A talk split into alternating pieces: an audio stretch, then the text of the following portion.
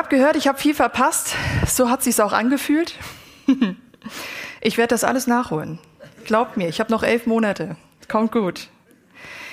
Ähm, ich bin rechtzeitig zurück, um die Predigtreihe, die Michael vor ja vor fast sechs Wochen angefangen hat, zu beenden. Und ich habe mir überlegt, wie kann ich so eine coole Predigtreihe beenden, wo ich noch gar nicht so wirklich dabei war. Und ich habe gefunden, ich ende mit dem, wo Michael angefangen hat, um den Sack richtig zuzubinden. Und er hat damals äh, von der Freude gesprochen. Sehr am Rand. Ich finde, das müsste mehr ins Zentrum kommen. Deshalb geht's heute um voller Freude vorwärts gehen. Let's go, das ist das Thema gewesen, wo wir uns mit den letzten Wochen beschäftigt haben. Wohin geht's eigentlich? Warum geht's dahin? Weshalb geht's darin? Wer kommt mit? Jetzt geht's heute mit dem Thema weiter oder abgeschlossen. Voller Freude vorwärts gehen. Weil ich glaube, die Freude ist unglaublich zentral. Freude ist etwas, was ähm, uns die Sachen erleichtert, weiterzukommen. Freude ist eine Reaktion auf etwas Gutes, was uns widerfährt. Es lässt unser Inneres hüpfen. Es lässt unser Herz hüpfen. Es gibt ein Kribbeln im Bauch. Manchmal sagen auch, ja, es fühlt sich an wie innerlichen Sonnenaufgang. Es fühlt sich an, wenn ähm, die Mundwinkel nach oben gehen und die Augenbrauen mitmachen. Das ist Freude. Wir fühlen sie, wir hören sie, wir sehen sie. Wir können sie hautnah miterleben. Warum ist Freude so zentral? Wenn wir ins Internet gehen, finden wir ganz viele schlaue Antworten. Manche davon sind schlauer. Und zwar folgendes. Die sagen, fröhliche Menschen haben es viel einfacher, in, in Gruppen reinzukommen. Der, der fröhlich wirkt und auch fröhlich tut und auch fröhlich ist, der kommt schneller in Gruppen rein. Das ist gut für dich, weil wir haben festgestellt in der Wissenschaft, wir sind Herdentiere, wir brauchen Gemeinschaft. Tu alles, damit du in eine, in eine gute Gruppe reinkommst. Und weiter sagt man, wo Freude ist oder wo jemand fröhlich ist, es erleichtert dir, wenn du in einer schwierigen Zeit bist, besser durchzukommen. Sehr faszinierend. Wenn wir uns also freuen, haben wir keine Zeit für Stress. Wenn wir uns freuen, haben wir keine Zeit für Sorge. Wenn wir uns freuen, ist die Freude voll und ganz in uns. Dass wir keinen Stress wollen, ist klar. Es gibt so viele Stressforschungen wie lange nicht in den heutigen Tagen und in der heutigen Zeit. Ähm, wie ein Dozent von mir sagte, Stress macht dumm. Das ist relativ einfach. Stress macht dumm, weil es macht einen Tunnelblick und du kannst nicht mehr sehen, was links und rechts ist und kannst manchmal auch nicht so objektiv sehen. Die ganzen Wege, die wir rausdenken, so rauszukommen aus schwierigen Sachen, die werden, ähm, ja, werden minimiert. Oder wenn wir Druck haben, ein ganz ähnliches Ding mit Stress und Druck. Unser Selbstwert geht in den Keller. Unser Optimismus geht flöten und unsere Kreativität, die wird blockiert. Also ist gut, wenn wir keinen Stress haben, sondern viel, viel Freude haben. Vera Birkenbiel, das ist eine Deutsche, die hat äh, vor vielen Jahren eine Methode entwickelt, um Sprache besser zu lernen. Sie liebt dieses Thema Reden und Sprechen. Und wenn man ihr zuguckt, sie ist wirklich der Knaller, googelt das unbedingt, sie ist der Hammer. Sie hat genau das Gleiche festgestellt. Sie sagt, wenn Leute etwas lernen wollen und dabei Stress haben oder Druck haben, funktioniert's nicht. Es braucht viel länger und länger und länger. Sie hat davon erzählt, um da rauszukommen, empfiehlt sich eins. Lächeln. Denn wenn man lächelt, hat man keine Zeit, um Stress zu haben. Wenn man lächelt, hat man auch keinen Druck, weil Lächeln und Freude in einem komplett ist. Und sie hat Folgendes festgestellt. Sie sagt, wenn du jemanden anlächelst und der dich zurücklächelt, im besten Fall tut er das, Spiegelneuronen sei Dank, dann passiert Folgendes. Innerhalb von zehn Sekunden kannst du dich weder ärgern noch gestresst sein. Zehn Sekunden braucht das. Wenn du jetzt in der Situation bist, wo du nichts zum Lachen hast und dich auch keiner anlächelt, kann man das auch künstlich erzeugen, indem man eine Grimasse macht. Sieht da ungefähr so aus. Aufgepasst, Augenbrauen müssen mitmachen. Das Blöde an der Geschichte ist, dauert keine 10 Sekunden, sondern 60 Sekunden. Lohnt sich nicht in der Öffentlichkeit zu machen, wird peinlich. Wenn wir lächeln und die Mundwinkel nach oben gehen und die Augenpartie mitmacht, dann kommt's gut. Wenn wir Freude erleben, dann kommt's gut, sagt uns die Wissenschaft. Und es gibt tausend Gründe dafür, warum wir uns freuen können, warum wir es sehen können. Zum Beispiel Sonne nach Nebel. In Reggi, wo ich wohne, ziemlich oft der Fall. Ich freue mich. Frisches Gipfeli mit, ich würde dir sagen, Quittenkomfi. Müsst ihr entscheiden, was ihr draufpacken wolltet. Eine bestandene Prüfung. Eine bevorstehende Hochzeit. Kind, was kommt. Familie, die einen besucht von weit her. Ich weiß, von was ich spreche. Frühlingsblumenduft. Es gibt so viele Gründe, warum wir uns freuen könnten. Es gibt natürlich auch mindestens tausend und einen Grund, warum wir uns nicht freuen können. Diese Gegenseite spricht man vom Kummer, von, von traurig sein. Und die sollte man auch nicht auf die leichte Schulter nehmen. Wenn wir zum Beispiel an der Krankheit leiden. War jetzt drei Wochen krank, ich weiß, ätzend blöd. Ich hatte das nur drei Wochen. Es gibt Leute, die haben das länger. Alleinsein oder gefährdete Ehen, zu viel oder zu wenig Arbeit, Unter- oder Überforderung kann echt wirklich nicht cool sein. Angst vor der Zukunft, guckt auf keinen Fall Nachrichten. Innerlich wanken wir immer zwischen Freude und dem Kummer hin und her. Wir haben mal gute Tage, mal schlechte Tage und Gott sei Dank ist es so wie in der Berglandschaft, wenn du im Tal bist, der Gipfel kommt sicher. Wenn du auf dem Gipfel bist, der nächste kommt sicher. Meistens geht es nochmal unten durch, aber es kommt. Wenn wir in die Bibel schauen, sehen wir genau das gleiche Prinzip. Wir sehen Menschen, die Freude hatten und von einem auf den nächsten Moment, zum Beispiel Hiob, keine Freude hatten, aber dann wieder Freude hatten. Wir sehen Menschen, die genau durch die gleichen oder ähnliche Fragen durchgegangen sind, auf der Suche nach dem Glück. Wenn wir genauer hinschauen und wir den Freudenbegriff genauer anschauen, meint die Bibel nicht einfach nur die äußeren Umstände. Natürlich sind sie wichtig und auch da und real, aber die Bibel spricht von was ganz anderem. Sie spricht von was Tieferem. Die Bibel selbst stellt Freude als Quelle der Kraft vor. Genau das hat der Michael in der ersten Predigt gesagt aus Nehemiah 18, 8 Vers 10, nicht 18, ähm, wo gesagt wird, hey, und seid nicht bekümmert, wenn die Freude, denn die Freude am Herrn ist eure Stärke. Das ganze Volk kommt zusammen Jemand predigt sehr lange, keine Angst, ich war es nicht, werde es auch heute nicht tun. Und genau das passiert. Die haben sich gefragt, Mist, das, was du uns gerade erzählt hast, haben wir nicht geschafft. Sie waren traurig, aus gutem Grund. Und die sagen, freut euch. Was genau hat es damit auf sich? Bei dieser beschriebenen Freude die mehr ist als, ist mehr als einfach nur ein gutes Gefühl. Diese Freude ist wie eine gute Regenjacke. Das Wetter spielt keine Rolle, du bleibst trocken. Diese Freude umhüllt uns oder kann uns umhüllen, um uns zu schützen. Versteh mich richtig, es ist nicht ein Verdrängen oder ein Deckel drauf oder das wird schon wieder. Das ist nicht ein, wir kriegen Freude anstatt Traurigkeit, wir kriegen auch nicht Freude trotz Traurigkeit. Also hoffentlich hast du viel Trauriges erlebt, damit du viel Freude bekommst. Nein, nein, nein. Wir kriegen Freude inmitten von den traurigen Sachen, von den schweren Sachen, vom Stress und vom Druck. Da bekommen wir die Freude rein. Es würde definitiv zu kurz greifen, weil sonst wäre es verdrängen. Sonst würde man sagen, ah ja gut, ich werde Christ, da habe ich mich keine Probleme, weil ich sie nicht sehe ganz einfache Geschichte. Ich mache Scheuklappen auf und sage, Freude ist in mir und fertig ist, ich gehe nach vorne. Es wäre zu wenig. Es ist mehr als das Gefühl. Leben mit Jesus ist viel mehr als den Kopf in den Sand stecken oder gegen die Wand fahren oder auch eine rosarote Brille anziehen.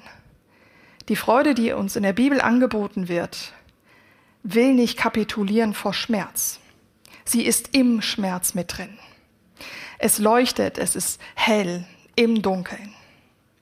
Sie will mit uns durchgehen. Und diese Freude ermöglicht es eben auch, in unschönen Situationen vorwärts zu gehen, hindurchzugehen, das Gute zu sehen.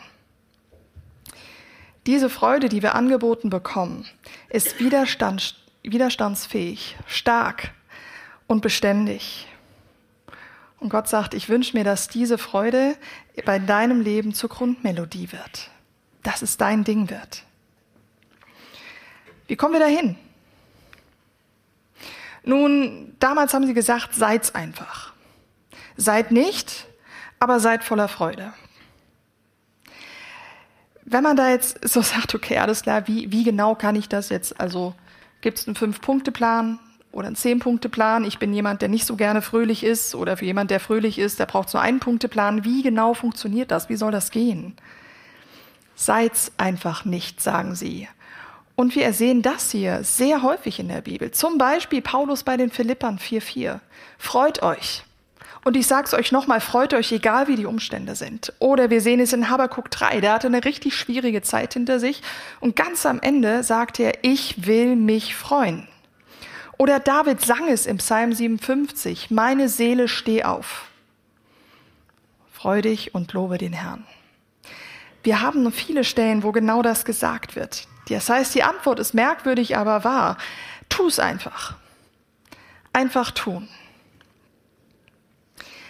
Indem man es tut oder tun möchte, mache ich eine Entscheidung. Ich will mich freuen. Sie wird folgen. Und dieses Ich will mich freuen muss eingeübt werden. Bei manchen dauert es länger, bei manchen weniger, bei manchen kommt es gar nicht drauf an. Es kommt. Es ist eine Entscheidung, die eingeübt werden will. Diesen stabilen Weg von der Freude, den wünscht sich Gott für dich und mich.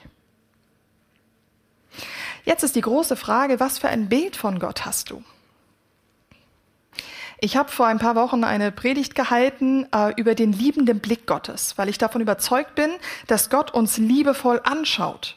Weil für mich macht das ganze Evangelium, die ganze Bibel null Komma gar nicht Sinn, wenn Gott uns nicht lieben würde, warum der ganze Stress mit Jesus? Das hätte ja gar nicht sein müssen.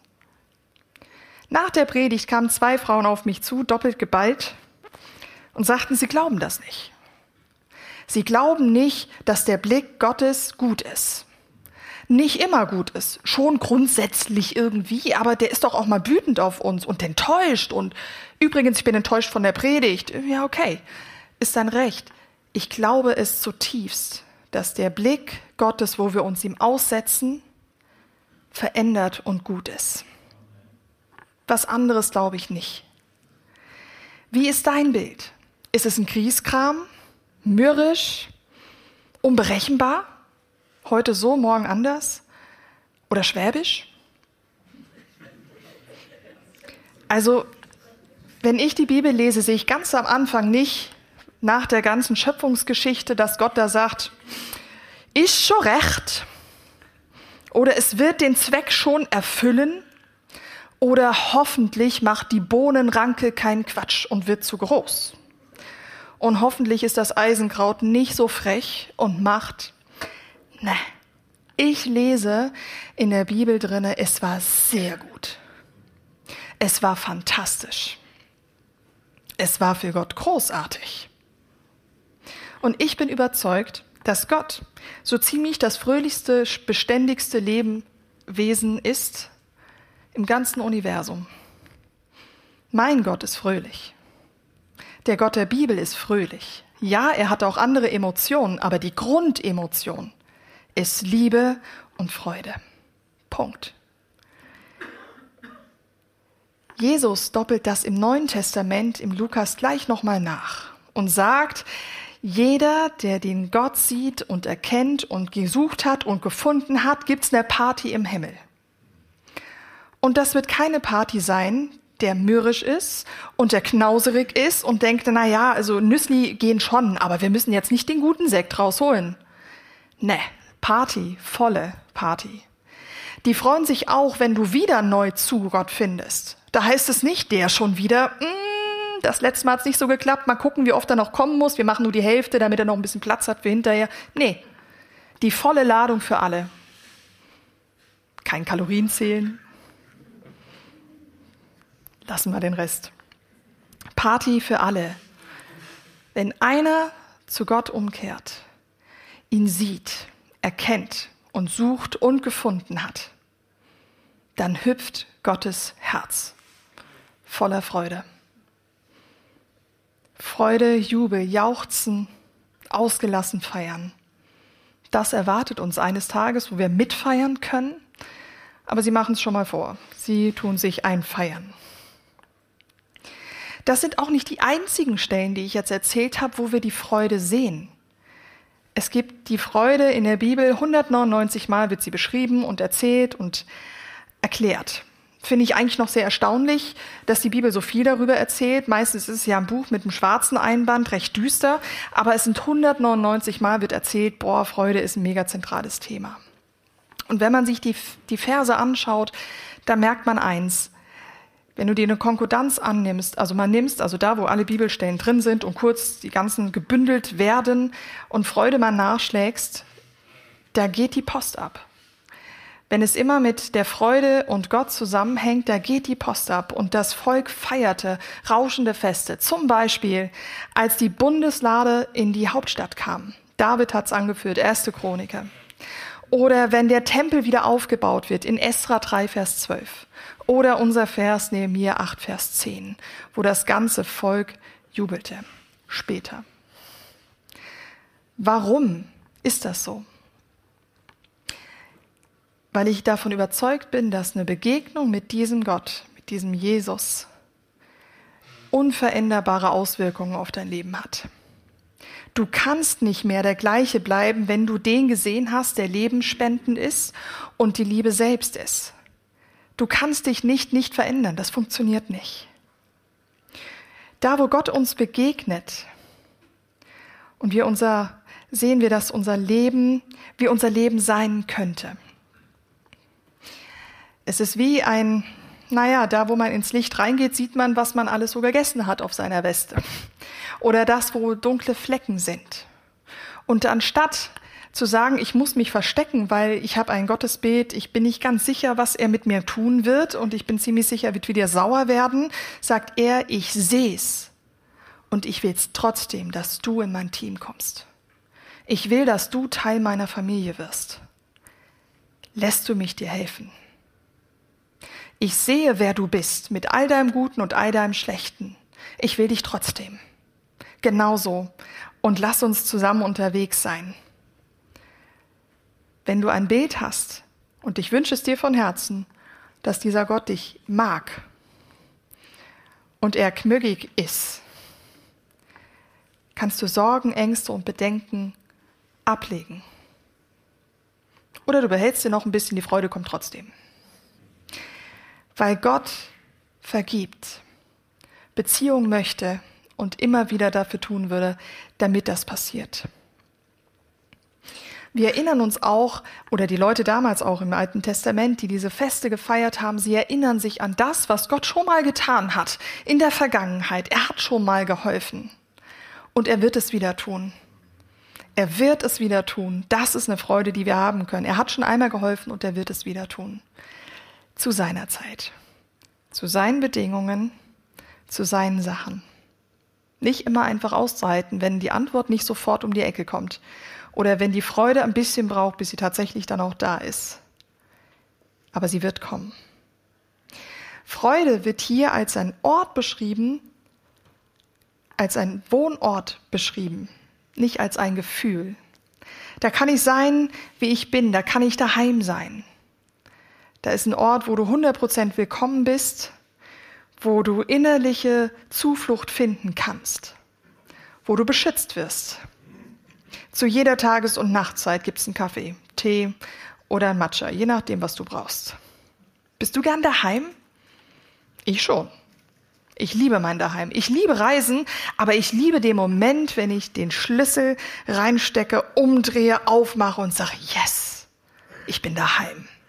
Und diesen Ort verspricht uns die Bibel oder sagt uns die Bibel. Wir haben diesen Zugang zu diesem Ort, zu diesem guten Ort. Das ist der Grund, warum so viele Leid erfahren können und trotzdem sich freuen. Das ist der Grund, warum wir heute Leute erleben, die ähm, ja verfolgt werden wegen ihrem Glauben oder sonstiges und sagen, ich bleib trotzdem dran, weil das ist das Beste, was mir passiert ist. Im Neuen Testament lesen wir von Paulus und Silas, die im Knast waren. Modrig, dunkel, kalt, in Ketten gelegt, gefoltert, war nicht sehr schön. Und was machen sie? Sie entscheiden sich für die Freude und sagen, ich will den Gott loben, an den ich glaube, auch wenn ich hier bin. Die Umstände sind egal, ich glaube daran. Nur aus dem Grund, weil sie Zuflucht gefunden haben in dem, der sagt, ich komme und ich schütze dich. Komm zu mir. Die Freude ist mehr als ein Gefühl und ich möchte dich füllen mit dem und möchte dir nah sein. Einer meiner Lieblingspsalmen ist der 73er. Der wird dann auch ähm, erzählt, der Asaf erzählt am Anfang, meine Güte, allen Nichtchristen geht's gut, mir geht's schlecht, ist doch unfair, alles ist doof, alles ist blöd. Und am Ende kommt er, das ist der letzte Vers, kommt er genau dahin. Aber das ist meine Freude, dass ich mich zu Gott halte. Da haben wir es wieder. Das ist meine Freude, dass ich mich zu Gott halte. Was ich liebe an diesem Vers, es geht noch zweimal weiter.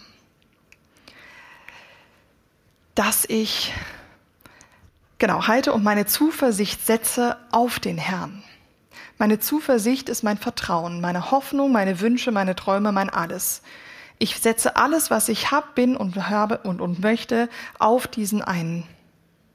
Alles, was ich bin, ihm zu gut, egal was es Gutes oder Schlechtes gibt, ich gebe alles ein, all in. Und wenn ich das tun kann, passiert Folgendes, dass ich verkündige all sein Tun. Dieser letzte Teil kommt mir ziemlich bekannt vor. Wir lesen es auch im Neuen Testament, wo Maria und die Frauen sehen, dass Jesus auferstanden ist und der Engel sagt, du, ihr braucht ihn hier nicht suchen, der ist bei den Lebenden. Und sie so voller Freude waren, dass sie losgezogen sind, um es allen zu erzählen. All den Leuten, die sie kannten, haben sie erzählt, ich weiß, dass er lebt. Das ist der Grund, warum Paulus, Silas und Co. sich in der Apostelgeschichte aufgemacht haben, um die an, den anderen Menschen, anderen Kulturen zu erzählen, bis ans Ende der damaligen Welt gereist sind, um es zu sagen. Dieser Jesus ist echt und er will dir heute begegnen. Das ist der Grund, warum sich Leute einsetzen und sagen, hey, komm in diese Beziehung mit hinein. Alle diese Leute hatten eins gemeinsam. Sie hatten eine echte und tiefe Begegnung mit diesem einen. Da, wo wir Jesus begegnen, können wir nicht mehr so sein, wie wir waren. Vor ein paar Wochen hattet ihr Besuch von einem, von einem, ähm, ich glaube, es war ein Moslem, der sagte, hm, Christ sein, ich weiß nicht, finde ich alles ein bisschen dubios, weiß auch nicht so genau, was das sein soll. Irgendwann haben sich seine Umstände geändert und der sagte, ich probiere das mal aus mit diesem Gebet. Und er setzte sich hin, atmete ein paar Mal tief durch und sagte, okay Gott, willst du mir was sagen? Und er beschrieb die Situation folgendermaßen. Es war so, als ob sich eine Person zu mir umdreht und mir ihre hundertprozentige Aufmerksamkeit schenkt. Ich weiß nicht, wie es dir geht. Wenn ich aufmerksam bin, sind es vielleicht 80 Prozent, weil ich noch tausend Sachen in meinem Kopf habe. Frau, ist so. Wenn Jesus oder Gott dir begegnet, sind es 100 Prozent. Ich bin kleiner Übertreiber, ich würde sagen 1000 Prozent. bin ziemlich sicher, dieses, diese Begegnung hat ihn so geflasht. Und er sagte, ich wusste gar nicht, was ich sagen soll, weil ich das noch nie erlebt hatte, dass eine Person mir so viel Aufmerksamkeit schenkt. Und er begann eine Reise zu machen. Jetzt könnte man sagen, ja, aber Doro, reicht das wirklich, Jesus anzugucken? Also, ich meine, also, der muss doch lesen, was da so ist. In seiner Sprache oder in Deutsch ist ja völlig egal. Hauptsache, der muss das Ding noch lesen, also die Bibel lesen. Der muss auch in den Gebetskreis gehen und der muss auch irgendwie lernen, wie man betet. Also, das musst du doch, also, das geht doch nicht nur mit gucken. Ich bin ganz sicher, dass wenn du eine Begegnung mit diesem Jesus hast, dass er dir sagt, was dran ist und wann was dran ist. Natürlich darfst du ihm auch sagen, wie du es machst. Natürlich dürfen wir diesen Leuten auch helfen zu sagen, hey, ich mache es so, wie machst es du? Aber die Motivation sollte nicht sein, okay, wir müssen jetzt eine To-Do-Liste abhaken, damit ich mich diesem Gott nähern kann, sondern es sollte die Motivation sein, ich will mehr von diesem Jesus erfahren. Lieber einen Vers am Tag als drei Kapitel nur, um diesen, diese Sachen abzuhaken. Wenn du Freude hast an drei Kapiteln, lest drei Kapitel, Halleluja, mir ist das nicht wichtig. Wichtig ist, diese Begegnung zu fördern, zu gucken, zu schauen. Was ist gerade dran, mit ihm zu reden? Muss ich überhaupt lesen oder muss ich nur hören? Mal wird es eine Zeit geben, wo du sehr viel lesen musst, damit du verstehst. Völlig egal. Wo kann man diesem Jesus noch begegnen? Die Begegnungsmöglichkeiten sind so vielfältig, dass es unmöglich ist, ihn nicht zu finden. Natürlich in seinem Wort, in der Natur, jede Bohnenranke, im Gegenüber, im Gespräch, in der Kunst, in der Musik, in der Stille auf einem Konzert. Jesus ist überall da, wo du auch bist und will mit dir da, wo du bist, Begegnung haben. Nicht um eine Liste abzuarbeiten, sondern um Begegnung, tiefe, echte Beziehung mit dir zu haben wo wir Jesus begegnen oder wieder neu begegnen, da können wir es nicht in uns behalten. Und ich rede nicht davon, dass wir das einen erzählen müssen mit Worten, dein Leben wird sprechen. Glaub mir, es geht gar nicht anders. Leute werden zu dir kommen und sagen, was, was ist mit dir? Du bist anders. Ich bin eines Morgens im Bus gefahren, äh, Sonntagmorgens, recht früh. Das heißt, da kamen dann die ganzen Partyleute zurück im Bus und der eine war schon sehr, sehr kurios drauf, sehr betrunken. Und ist an mir vorbeigelaufen und sagte, du bist spirituell, ich fühle das, coole Sache. Und steigt aus. Ich hatte keine Möglichkeit, ich hatte noch keinen Kaffee, irgendwas zu sagen, zu revidieren, naja, spirituell, also es ist eher ein bisschen anders, also eigentlich ist es ja so, ich konnte gar nichts sagen. Der Typ hat gesehen, was da läuft. Ich bin spazieren gegangen. Und kleine Kinder guckten mich so an. Und ich meine, so groß bin ich jetzt auch nicht. Ich weiß nicht, wen sie bei mir alles hinter mir gesehen haben, aber sie haben sie gesehen. Sie waren begeistert von dem. Da kommen Leute und sagen, hey Doro, warum bist du jetzt nicht sauer? Da sage ich, du, ich bin schon ziemlich sauer aber im Moment kann ich es gut, nee, weil. Oder irgendwas ist an dir, ich kann dir vertrauen. Ja, du kannst mir vertrauen, weil der mir auch, naja, lassen wir das. Unser Leben spricht Bände. Mit oder ohne Worte, das kommt völlig nicht drauf an. Ob du einen Kaffee vorhattest oder nicht, Gott macht das schon. Let's go. Voller Freude vorwärts gehen. Wo finden wir diese Freude? bei diesem Gott, der Freude und Liebe und Annahme ist. Übrigens die fröhlichste Person im ganzen Universum. Wie finde ich sie? Indem wir es tun, uns entscheiden und es einüben. Warum? In erster Linie für dich selbst. Weil er Beziehung und Begegnung mit dir haben möchte. Immer und zu jeder Zeit. Ob du Bibel liest oder nicht, spielt da keine Rolle weil er dir Freude geben möchte, die beständig ist, dran ist, der ein Zufluchtsort ist, um hinzukommen, ein Ort der Begegnung.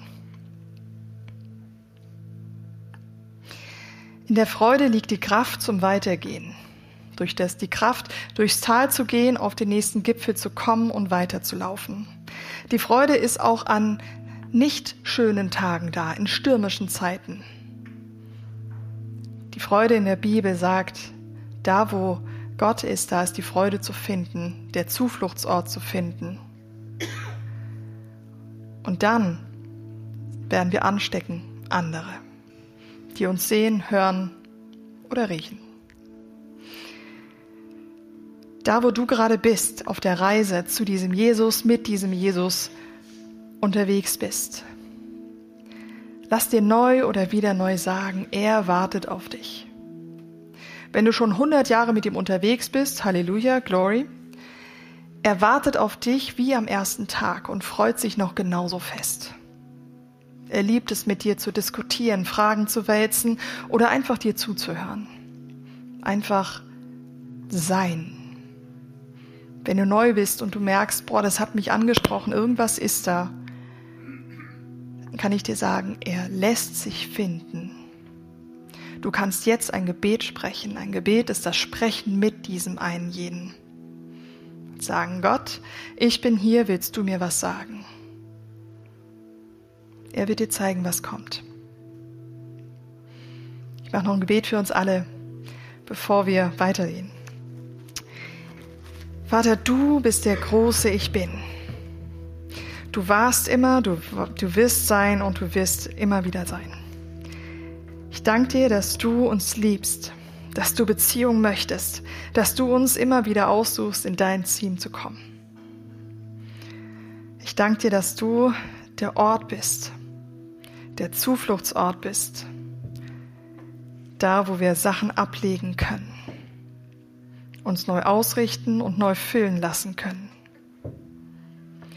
Du kennst die Herzen der Menschen viel besser, als ich sie kenne. Und ich spreche jetzt einfach aus, dass er zu dir spricht in diesem Moment und sagt, was auch immer du gerade hören musst. Sei gewiss, dass du ihn hören kannst, innerlich, leise oder laut. Er will Beziehung zu dir haben, mit dir unterwegs sein.